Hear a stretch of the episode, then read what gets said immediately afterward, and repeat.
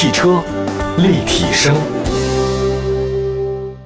欢迎各位收听今天的汽车立体声。我们的节目呢，在全国两百多个城市呢落地联播。我们今天呢，跟大家说的是奇瑞瑞虎八 Plus 的一个竞争力的分析。其实各位都知道，作为奇瑞品牌的旗舰车型，瑞虎系列车呢还是挺好开的，配置很丰富，性价比很高。作为瑞虎系列的 SUV 呢，瑞虎八呢一直以来都是奇瑞汽车当家的主力门面的车型，外观时尚大气，代表奇瑞最新的设计理念。我们要说奇瑞瑞虎系列最能充当品牌旗舰之名的车型啊，那一定是瑞虎八。销量的话呢，能很好的印证这一点。目前奇瑞集团旗下的车型啊，瑞虎八是拉动销量增长的主力军，一直保持销量过万。一九年年销售呢是十一万六千四百九十四辆，同比增长百分之一百三十点四。连续五个月销量过万。二零二零年受到疫情的影响，但是在四月份以后呢，销量一路上涨。截至到二零二零年十一月份，瑞虎八最新月销量呢是一万两千三百零四辆。二零二零年今年累计销量是六万四千两百六十二辆。那么作为品牌旗舰车型的奇瑞瑞虎八呢，在历经市场检验之后呢，又推出一个全新力作瑞虎八 Plus。这个新车呢，在十月十五号正式上市，售价十二万四千九到十五万九千九。分为 1.6T 加 7DCT 和 1.5T 加 48V 轻混两种动力组合。那么作为奇瑞产品序列当中啊多元化的定位全新车型，那它的出现呢完善了瑞虎系列车型的矩阵，同时很好的执行了双车战略。那么这款车的产品竞争力怎样呢？我们来回顾一下吧。这个新车相比瑞虎八有哪些区别，哪些亮点？首先是外观，瑞虎八 Plus 可以看作是奇瑞瑞虎八的升级版车型，它的外观呢相比瑞虎八做了调整。新车的前脸呢，采用了全新的设计，整体质感有所提升。那么，在延续了家族全新的 Life Emotion 3.0家族式设计风格的同时，瑞虎8 Plus 最让人瞩目的莫过于它全新 LED 大灯的设计。日行灯、流水转向灯呢是集成于一体。它通过加持 AFS 大灯的随动转向、IHC 的智能远近光切换等科技配置呢，出色的照明效果提升了安全性，又营造了别具哥的特色。那么除了灯组的独特设计之外呢，瑞虎8 Plus 呢依然不失为一款设计出彩的中型 SUV，尤其是 Life Emotion 3.0家族式设计呢，它独有的精致感，这个是对设计观感起到决定性作用的元素，也是瑞虎8 Plus 设计上的高光点。内饰方面的关注下，瑞虎8 Plus 的内饰重新设计了三屏联动的设计风格，提升了内饰科技感。其中最亮眼的设计呢，就是中控台配备的双联屏，尺寸为12.3英寸。中控台下方的大屏尺寸呢是八英寸，再配合金属质感的中控物理按键以及双色饰板的铺陈，让整体内饰质感得到了很大的提升。同时，科技感呢也是丝毫不落下的。除了中控设计之外呢，在车内空间营造方面，瑞虎8 Plus 呢同样围绕着 Plus 的这个理念展开。那原本瑞虎8在车身尺寸上的优势呢相当明显，一八六零的车宽啊已经是越级车型的水准了。这次的瑞虎8 Plus 呢，在长度上增加了二十二毫米，这意味着除了满员乘坐时后排乘客有充裕的私人空间之外，乘客的腿部空间也得到了很多提升。那最后是配置，瑞虎8 Plus 将会配备了索尼的音响系统，还配备了八扬声器系统，并搭载第二排空调操控屏。智能方面，来源奇瑞搭载的 Layer 4.0雄狮智云智能网联系统。其中包括小齐啊这个虚拟形象、AI 人脸识别、自然语言交互等功能属性，全景式的科技交互真实体验感算是到位。还有自动驾驶辅助系统方面，级别达到 L 二点五级，ACC 自适应巡航、APA 全自动泊车、AEB 防碰撞功能都有，齐全而且成熟。再来看动力上面啊，瑞虎8 Plus 在动力上搭载了奇瑞家族两款出色的发动机。其中 1.6T GDI 的传统燃油动力是我们最为熟悉的，最大功率呢是一百四十五千瓦，峰值扭矩呢两百九十牛米，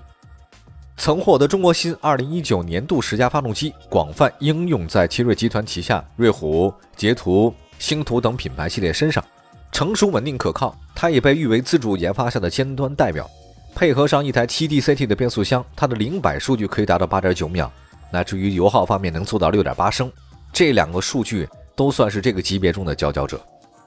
最令人欣喜的还是全新动力总成啊，1.5T CI 加 9CVT 加 48V 的轻混动力的首次应用。技术奇瑞呢在放大招，它的过人之处依然是能够实现电机助力和能量的回收等属性，让低速状态更省油，整体的行驶品质呢更为均衡。百公里油耗做到6.4升的数据，这个成绩完全不输同级的丰田和本田的混合动力车型。那么通过上面的介绍呢，我们相信大家对瑞虎8 Plus 新车啊有了一个大概的了解。现在把话题回到开始，瑞虎8 Plus 相比竞品有哪些竞争力？汽车立体声。我们今天呢跟大家说的是奇瑞瑞虎8 Plus 的一个竞争力的分析。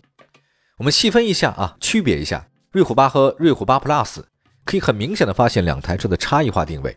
这也是当下奇瑞做出的多元化的车型定位战略。在旗舰车型上采用这样的一加一组合，试图在市场中表现出大于二的真实效应。这个策略自然是当下各大车企都在用的。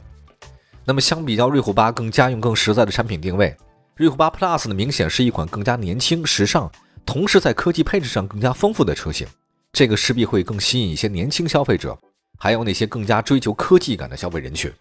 那通过这种差异化的定位，实现销量提升、品牌效应的提升，以及更加完善的车型矩阵。从而实现一加一大于二的效果。再来看它产品核心竞争力啊，瑞虎8 Plus 的官方解读有八大卖点啊，其中就是围绕车型的外观内饰以及动力等方面层层展开。列举开来呢，包括有全 LED 的豪华灯组、超强的 1.6T 中国芯智慧的双联屏、头等舱座椅、定制的索尼豪华音响。玩法虽多样，但核心的产品点，我们认为就是动力和科技。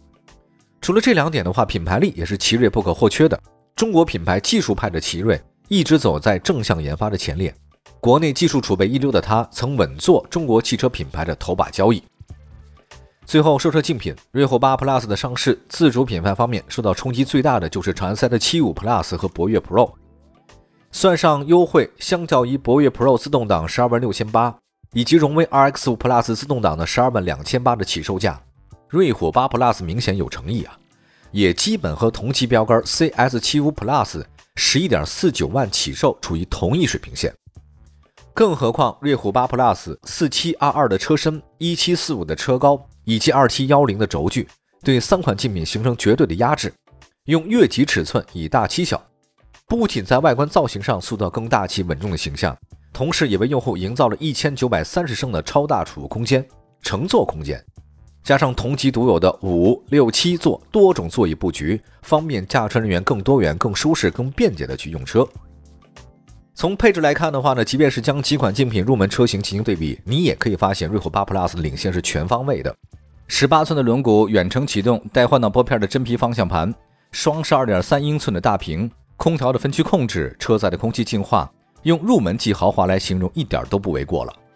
咱们来看看相比合资品牌吧，瑞虎8 Plus 表现怎样呢？我们从中选出了一汽大众探岳2020款 280TSI 两驱舒适智联版与瑞虎8 Plus 2021款 290TJDI DCT 头等舱进行比较，这两者啊都满足中型 SUV 加同年上市加售价最接近这三大条件。